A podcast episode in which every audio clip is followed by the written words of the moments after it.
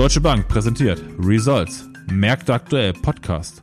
Mein Name ist Sebastian Eckel und ich spreche mit Dr. Ulrich Stephan über Themen, die die Weltwirtschaft bewegen. 2021 Wachstum in der EU, Wachstum in Deutschland. Was passiert in 2022?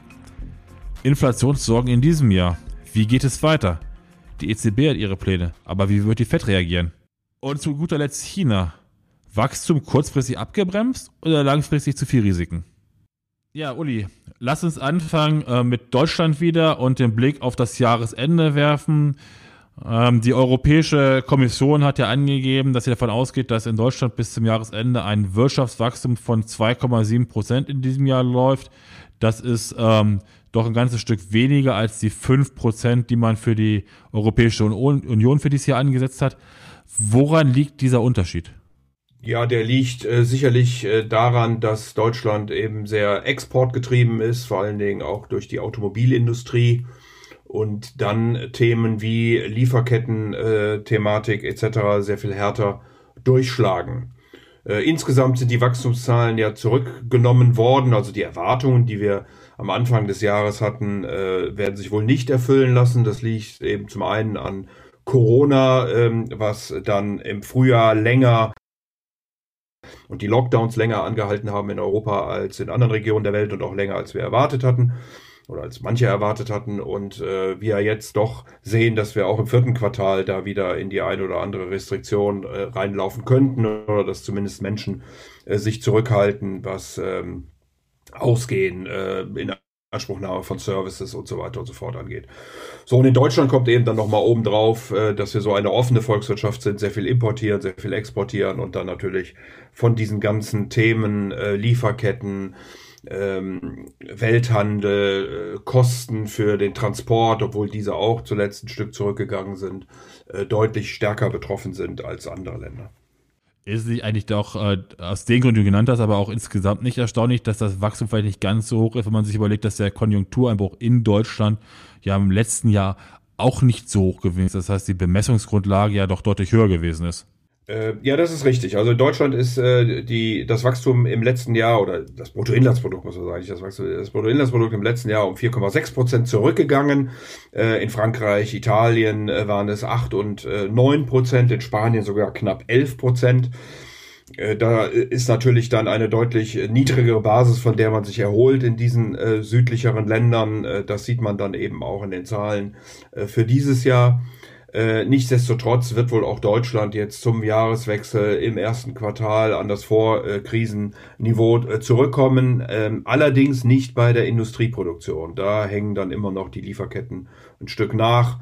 Äh, das wird noch ein bisschen dauern, bis wir da das Vorkrisenniveau wieder erreicht haben. Aber auch da bin ich eigentlich ganz zuversichtlich, dass das 2022 gelingen kann. Gut, nachdem wir jetzt ein bisschen geguckt haben, wie dieses Jahr verlaufen ist und was auf den letzten Wochen vielleicht noch zu erwarten ist. Äh, würde mich interessieren, Uli, wie ist der Ausblick auch der EU-Kommission beispielsweise auf Deutschland für 2022 und folgende? Ja, ich würde schon erwarten, dass wir in diesem Jahr oder sagen wir lieber in den Wintermonaten äh, noch ein etwas schwächeres Wachstum haben werden. Wir sehen immer wieder, dass China äh, Einschränkungen vornimmt, wenn ähm, Covid-Ansteckungen zunehmen. Also da müssen wir immer wieder mit Transport- und Lieferschwierigkeiten rechnen. Wir sehen aber auch bei uns, dass wir natürlich eine Diskussion haben, ob und wie äh, das in Anführungsstrichen öffentliche Leben denn äh, in Zukunft eingeschränkt wird, sei es aufgrund von Regelungen, sei es aufgrund von freiwilligen, äh, will jetzt nicht sagen Quarantänemaßnahmen, aber Zurückhaltung. Äh, die Energiepreise werden wahrscheinlich hoch bleiben, die äh, Lieferketten werden sich noch nicht entspannen. Also da kann es noch ein bisschen haken in den nächsten Monaten. Richtung 2022 insgesamt äh, sieht es aber äh, aus meiner Sicht ganz gut aus und das wird auch bestätigt von der Bundesregierung, ähm, von der EU-Kommission, aber auch vom Internationalen Währungsfonds. Da ist und Konsensus äh, fast, könnte man sagen, auf so rund viereinhalb Prozent Wachstum für die Bundesrepublik Deutschland. Auch die Europäische äh, Währungsunion mit äh, knapp viereinhalb Prozent, äh, Frankreich dreieinhalb, Italien vier, Spanien sechseinhalb. Also das sieht doch äh, relativ robust aus äh, mit äh, Wachstumszahlen dann ins nächste Jahr hinein. Wir erwarten, dass die Pandemie nach dem ersten Quartal keine große Rolle mehr spielen wird. Direkt, natürlich indirekt wird es dauern, bis die ganzen Verwerfungen, Stichwort Lieferketten etc., sich aufgelöst haben. Aber auch das sollte im Laufe des Jahres dann besser werden, die Energiepreise zurückgehen und ähm, deswegen, wie gesagt, halte ich diese hohen Wachstumszahlen für 2022 auch für plausibel. Ja, du hast angesprochen, Verwerfungen auch im Preissegment. Ähm, die EZB-Präsidentin Christine Lagarde wird ja nicht müde, immer wieder zu erwähnen, dass aus ihrer Sicht die Inflation im Euroraum nur vorübergehend ist und sie geht davon aus, dass die Zinsen auch im nächsten Jahr stabil bleiben. Am Geldmarkt, am kurzfristigen, scheint ja aktuell die Wette zu laufen, äh, dass man bereits im Juli nächsten Jahres von einer ersten Zinserhöhung der EZB ausgeht und dann äh, eine weitere im Verlauf des weiteren Jahres 2022. Wie wettest du das ein? Ja, ich bin nicht ganz sicher, ob Frau Lagarde uns nicht ein bisschen beschummelt hat, äh, weil sie hat ja auch gesagt, the lady is not tapering. Und tatsächlich ähm, wird die EZB, wenn sie die Dinge einhält, die sie bisher gesagt hat, 2021 für rund 1,1 Billionen Euro äh, Anleihen äh, gekauft haben, äh, wohingegen für 2022 dann nur noch eine halbe Billionen äh, auf dem Programm steht. Also das ist schon äh, Tapering und das ist äh, durchaus eine gewisse Einschränkung der Geldpolitik im Vergleich zu dem, was wir eben in diesem Jahr äh, gesehen haben. Auf der Zinsseite bin ich bei dir. Hier reden wir natürlich überhaupt gar nicht über den Leitzins, sondern wir reden über die sogenannte Deposit Rate, also den Einlagensatz, den äh, vor allen Dingen die Banken natürlich dann bei der Europäischen Zentralbank zu zahlen haben. Äh, das Thema ist ein bisschen entkräftet äh, worden durch äh, diese anderen, wie sagt man denn so schön, geldpolitischen Fazilitäten. Äh, die Banken können bei minus ein Prozent auch bei der Europäischen Zentralbank mittlerweile Geld ähm, leihen und äh, sie müssen auch nicht auf das volle Volumen, was sie bei der Europäischen Zentralbank eingelegt ha haben, diese 0,5% Deposit Rate bezahlen, sondern da gibt es also auch eine, eine, ein gewisses Volumen, was davon ausgenommen ist, so dass die tatsächliche Rate dann, dann fällt. Äh, nichtsdestotrotz, äh, der Markt erwartet äh, sowohl im nächsten Jahr als auch im übernächsten Jahr dann jeweils 20 Basispunkte Anhebung dieser sogenannten Deposit Rate glaube, dass das ein bisschen zu optimistisch ist vor dem Hintergrund, dass die Europäische Zentralbank in ihrem Strategie-Meeting, äh, ähm, in ihrem Strategie-Ausblick gesagt hat, dass sie die Geldpolitik an klare Konditionen koppeln möchte. Und diese Konditionen äh, sind dann natürlich vor allen Dingen auf der Inflationsseite zu suchen. Also wenn die langfristige Prognose der Europäischen Zentralbank für die Inflation bei zwei Prozent oder darüber ist, dann würde man äh, an die Zinssätze herangehen und äh, das scheint also zumindest nach den bisherigen äh, Prognosen, die ja deutlich unter zwei Prozent liegen, nicht der Fall zu sein. Insofern glaube ich, dass der Markt hier zu optimistisch ist und wir doch noch etwas länger mit äh, negativen Deposit Rates, Einlagesätzen äh, leben müssen und äh, wie gesagt, der Leitzins noch über noch längere Zeit dann nicht angefasst werden wird. Ja, eine weitere Nachricht, Diskussion, die momentan ja auch ähm, in der EZB geführt wird. Die Regeln des Stabilitäts- und Wachstumspakts sind noch bis Ende nächsten Jahres äh, ausgesetzt. Nun gab es eine interessante Meldung des Chefvolkswirt der EZB Lane, der sich für eine lockere Fiskalpolitik bei niedriger Inflation eingesetzt. Äh, ist ja die gleiche Richtung, in die Christine Lagarde auch geht. Wie wettest du das ein? Naja, die Stimmen zum Stabilitäts- und Wachstumspakt kommen nicht nur aus der Europäischen Zentralbank, sie kommen auch aus der ähm, EU-Kommission, äh, sie kommen von äh, manchen Politikern, nicht nur in ähm, Südländern Europas, sondern auch aus der Bundesrepublik. Ähm, es gibt die Meinung, äh, die da zum Teil vertreten wird, man müsste sich an die Realitäten anpassen. Wir hätten jetzt nun mal eben Schulden äh, im Verhältnis zum Bruttoinlandsprodukt in einer Größenordnung von etwa 100 Prozent und deswegen sollte man auch das Kriterien dahin Kriterium dahin legen. Andere argumentieren, dass eben Investitionen nicht auf die Schuldenstände angerechnet werden sollten. Ähm, man kann das äh, sicherlich so sehen. Ähm, die Frage ist immer, was passiert eben mit dem Geld? Ähm, und insofern ist dieser Hinweis äh, der Investitionen ein sehr wichtiger. Wenn wir es wirklich schaffen, Gelder ähm, und auch, auch, auch Schulden, Schulden sind ja nicht per se schlimm, diese Gelder dann zu nehmen und wirklich in zukünftiges Wachstum zu investieren, also in Forschung und Entwicklung, in Bildung, in Infrastruktur, in Digitalisierung, dann können wir möglicherweise mit einem höheren Potenzialwachstum rechnen ähm, in den nächsten Jahren und dann sind wir auch in der, in der Lage, den Schuldendienst auf diese äh, Schulden äh, zu bezahlen oder den Kapitaldienst auf die Schulden zu bezahlen, äh, selbst wenn die Zinsen äh, dann irgendwann mal ein bisschen steigen sollten. Wenn wir allerdings das Geld äh, umverteilen und aufessen, dann äh, brennen wir ein Strohfeuer ab und ist nichts gewonnen. Also insofern äh, kommt es eigentlich nicht nur darauf an, ob wir Schulden haben und äh, wie wir äh, die entsprechenden Pakte äh, definieren. Ähm, da muss man natürlich auch immer gucken, wie die Politik mit sowas umgeht. Also ich bin da etwas vorsichtig mit, die Tür zu öffnen, weil meistens kriegt man sie da nicht mehr zu. Aber äh, am Ende des Tages kommt es wirklich darauf an, äh, Sebastian, was mit äh, dem Geld passiert und ob wir äh, in der Lage sind äh, und die Kraft haben, äh, die europäische Politik wirklich in zukünftige, äh, in zukünftiges Wachstum zu investieren. Dann äh, ist es sicherlich gerechtfertigt, äh, Schulden aufzunehmen und die Gelder entsprechend zu investieren. Ja, jetzt haben wir über Inflation in der Eurozone gesprochen. Inflation ist ja seit diesem Jahr wirklich ein, ein ganz großes globales Thema. Lass uns Richtung USA gucken. Uli, US-Verbraucherpreise sind im Oktober um 6,2 Prozent im Jahresvergleich gestiegen. Jetzt könnte man sagen, ja, alles kurzfristige ähm, Faktoren, die da reingehen, Strom, Energiepreise, was du vorhin auch äh, in Europa genannt hattest. Auf der anderen Seite ist die Kerninflation auch auf einem Level von 4,6 Prozent, was dann ja eher nicht ein Zeichen dafür ist, dass sich die Inflation in 2022 so schnell ähm, oder so schnell wieder zurückgehen könnte. Oder ist das eine falsche Interpretation?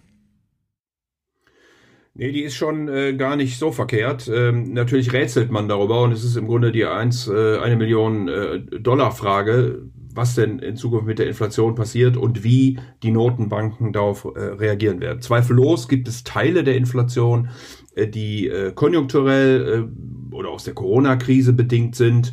Wenn wir an die Wertschöpfungsketten äh, jetzt denken, auch die äh, hohen Lieferpreise und so weiter und so fort. Es gibt aber auch ein paar Segmente, die sind natürlich einfach strukturell. Und die große Frage, die sich hier ergibt, ist die äh, beim Arbeitsmarkt äh, der Vereinigten Staaten. Die FED und Jerome Powell hat es Anfang November in der Pressekonferenz betont, geht davon aus, dass die Menschen, die in der Corona-Krise aus dem Arbeitsmarkt ausgeschieden sind, also erwerbsfähige Personen, die noch gearbeitet haben und jetzt nicht mehr arbeiten, wieder zurückkommen werden, weil der Staat äh, ihnen Schecks gegeben ha hat, äh, die äh, dann irgendwann ausbezahlt sind und äh, die Menschen sich neues Geld beschaffen müssen. Auf der einen Seite, auf der anderen Seite, weil aber auch Corona äh, hoffentlich dann irgendwann im Laufe des Jahres 2022 äh, ausläuft und äh, beziehungsweise endemisch wird und äh, die Menschen dann nicht mehr zu Hause auf ihre Kinder etc. Äh, aufpassen müssen. Äh, das ist aber nur die eine Seite äh, der Medaille. Die anderen gehen davon aus und machen das beispielsweise am Jolz-Report fest, äh, der zeigt, wie viel Menschen ihren Job kündigen, um einen anderen, besser bezahlten Job zu kriegen. Ähm, und daran kann man ablesen, dass möglicherweise der Arbeitsmarkt heute schon in viel besseren Konditionen ist, als äh, die FED eben annimmt, ähm, dass wir tatsächlich schon volle Beschäftigung haben und dass die Menschen, die ausgeschieden sind, eben nicht mehr zurückkommen. Sollte das der Fall sein, dann haben wir eine Volkswirtschaft, die ähm, über Trend äh, wächst, die eine Inflation hat, deutlich über dem 2%-Ziel der, der äh, amerikanischen Notenbank und äh, die äh, Vollbeschäftigung aufweist. Und in einer solchen Situation eine expansive Geldpolitik plus äh, entsprechende Fiskalprogramme äh, der amerikanischen Regierung äh, würden dann wohl bedeuten, dass man äh, eben doch mehr Inflation äh, produziert, erste Lohn Steigerungen in den USA geben auch hier schon äh, Hinweise. Und insofern kann es tatsächlich sein, dass die amerikanische Notenbank hier ein bisschen zu vorsichtig ist, äh, ein bisschen hinter der Kurve liegt und dann tatsächlich im nächsten Jahr mehr machen muss. Und davon geht ja der Markt heute aus, als, ähm, ähm als, als sie vielleicht heute selbst zugeben will. Du hast gerade gesagt, die amerikanische Notenbank vielleicht zu vorsichtig. Jetzt hat man ja das Gefühl so ein bisschen, dass da ein sehr harter Disput zwischen den Falken und den Tauben in der Fed ist. Äh, da stellt sich auch so ein bisschen die Frage, lähmt das aktuell auch so ein bisschen die Handlungsfähigkeit der Fed, wenn man auf der einen Seite natürlich Leute hat wie James Bullard, äh, den Präsidenten der Fed von St. Louis, der sagt, naja, im nächsten Jahr sollten eigentlich zweite Leitzinserhöhungen durchaus möglich sein.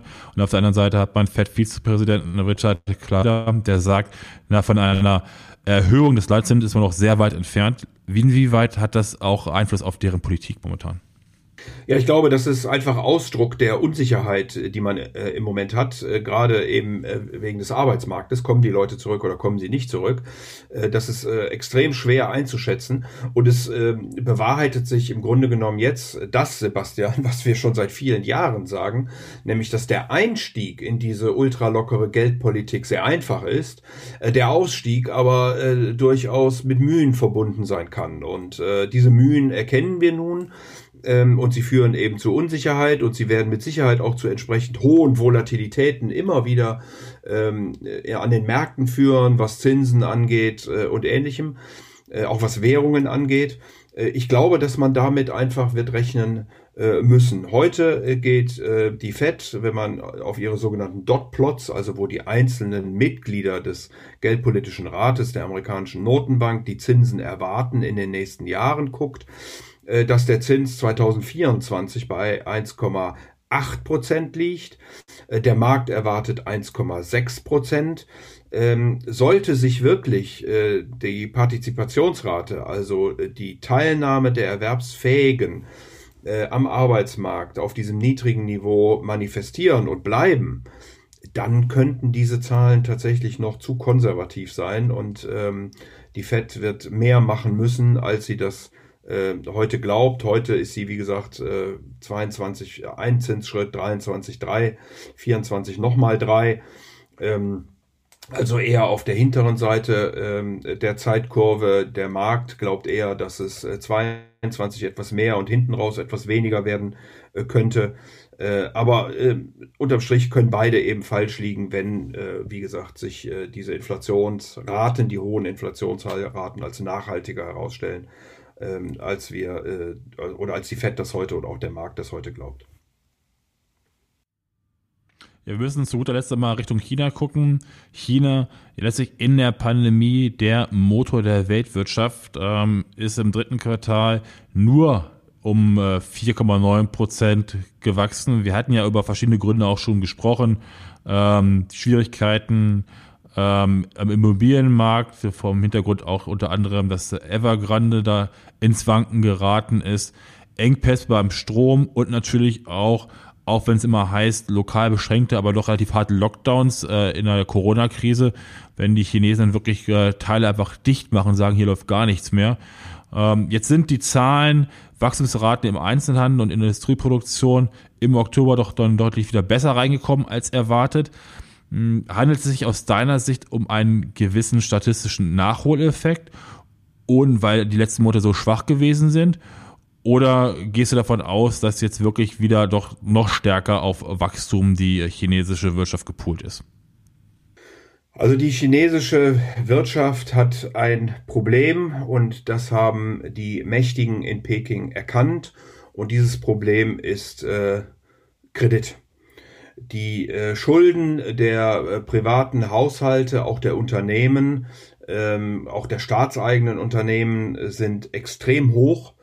Und man versucht jetzt, ähm, diese, dieses hohe Schuldenniveau ein Stück weit einzufangen. Da hat man verschiedene Regulierungen, harsche Methoden zum Teil eingeführt, äh, auch am Immobilienmarkt. Und wir sehen ja die, die Verwerfungen, äh, die das im Moment äh, hat. Auch jetzt die letzten Zahlen haben doch wieder gezeigt, dass der Immobilienmarkt äh, bei allen Positiven auf der Einzelhandelsseite und auch bei den Industrie, bei der Industrieproduktion äh, deutlich negativ waren Hausverkäufe, Hausbaubeginne, äh, Landversteigerungen, alles mit Doppel, mit äh, äh zweistelligen Minuszahlen verbunden. Ähm, der Immobilienmarkt Markt insgesamt mit allen Nebensektoren, also ob es Baumaschinen, Services und so weiter und so fort sind, macht rund 30 Prozent des chinesischen Bruttoinlandsprodukts aus. Also das ist schon erheblich. Ähm, und die Frage ist, wie wird China damit weiter umgehen? China kann eigentlich kein Interesse daran haben, das Land in eine Krise äh, zu führen, sprich zu niedriges Wachstum zu haben. Deswegen könnte es schon sein, dass es in 22 eine gewisse äh, Erleichterung gibt, ähm, nicht nur auf der Immobilienseite, sondern insgesamt auch äh, was die Kreditseite angeht. Äh, wir sehen, dass der sogenannte Credit Impulse, also die die Kreditvergabe im Vergleich zum Vorjahreszeitraum immer noch negativ ist, aber der Trend wird wieder besser. Und es ist zu erwarten, dass der, dieser sogenannte Credit Impulse, also die Kreditvergabe im Vergleich äh, zum Vorjahr im nächsten Jahr dann tatsächlich positiv wird. Und das sind typischerweise Zeichen für mehr Wachstum. Wäre also trotz äh, dieser hohen Schulden ähm, kurzfristig nicht zu negativ äh, für China. Ich glaube, man muss da nicht zu bärisch werden. Man darf eben nicht vergessen, dass äh, die Regierung diese, dieses niedrigere Wachstum oder fast diese Krise äh, herbeigeführt hat. Äh, sie kann sie natürlich auch wieder aufheben über bestimmte fiskal- und geldpolitische äh, Maßnahmen oder direkte administrative Eingriffe. Äh, und ich möchte nochmal daran erinnern, dass natürlich, also potenziell zumindest, nachdem Xi Jinping ja jetzt den gleichen äh, Status erreicht hat in der kommunistischen Partei wie Mao Zedong, äh, dass er möglicherweise im äh, Oktober des nächsten Jahres eine weitere ähm, Amtszeit anstrebt. Und äh, vor dem Hintergrund äh, kann ihm gar nicht daran gelegen sein, dass China also hier äh, nicht ausreichend wächst, sondern es geht China eben ganz erklärtermaßen darum, nicht mehr das höchste Wachstum zu haben, sondern Common Prosperity, also Wachstum für alle, äh, Exzesse zu vermeiden. Da hat man manchmal etwas merkwürdige äh, Regulierungen, wenn man sich überlegt, dass auch die Social Medias, äh, die sogenannten Stars dort äh, sehr stark eingeschränkt äh, werden. Aber sei es drum, äh, das ist wohl das Ziel. Aber wie gesagt, dass China da äh, absichtlich in eine Rezession oder ähnliches äh, reingeht, das glaube ich nicht, sondern ich glaube an eine Erholung in 2022. Ja, damit ähm, hast du eigentlich ein ganz gutes äh, Schlusswort gebracht. Äh, Erholung in China in 2022. Hoffentlich dann auch ähm, absehbar ein Ende der Corona-Krise, eine Verbesserung der aktuellen Situation, die sicherlich kurzfristig momentan jetzt nicht so reinkommt, aber in 2022 haben wir doch durchaus Hoffnung. Und damit einher geht natürlich nachher auch wiederum, dass ähm, Ende der Lieferengpässe, was natürlich gerade auch für unsere Wirtschaft von enormer Wichtigkeit ist. Ich denke in dem Sinne, vielen Dank, Uli, fürs heutige Gespräch und bis zum nächsten Mal. Sehr gern, danke.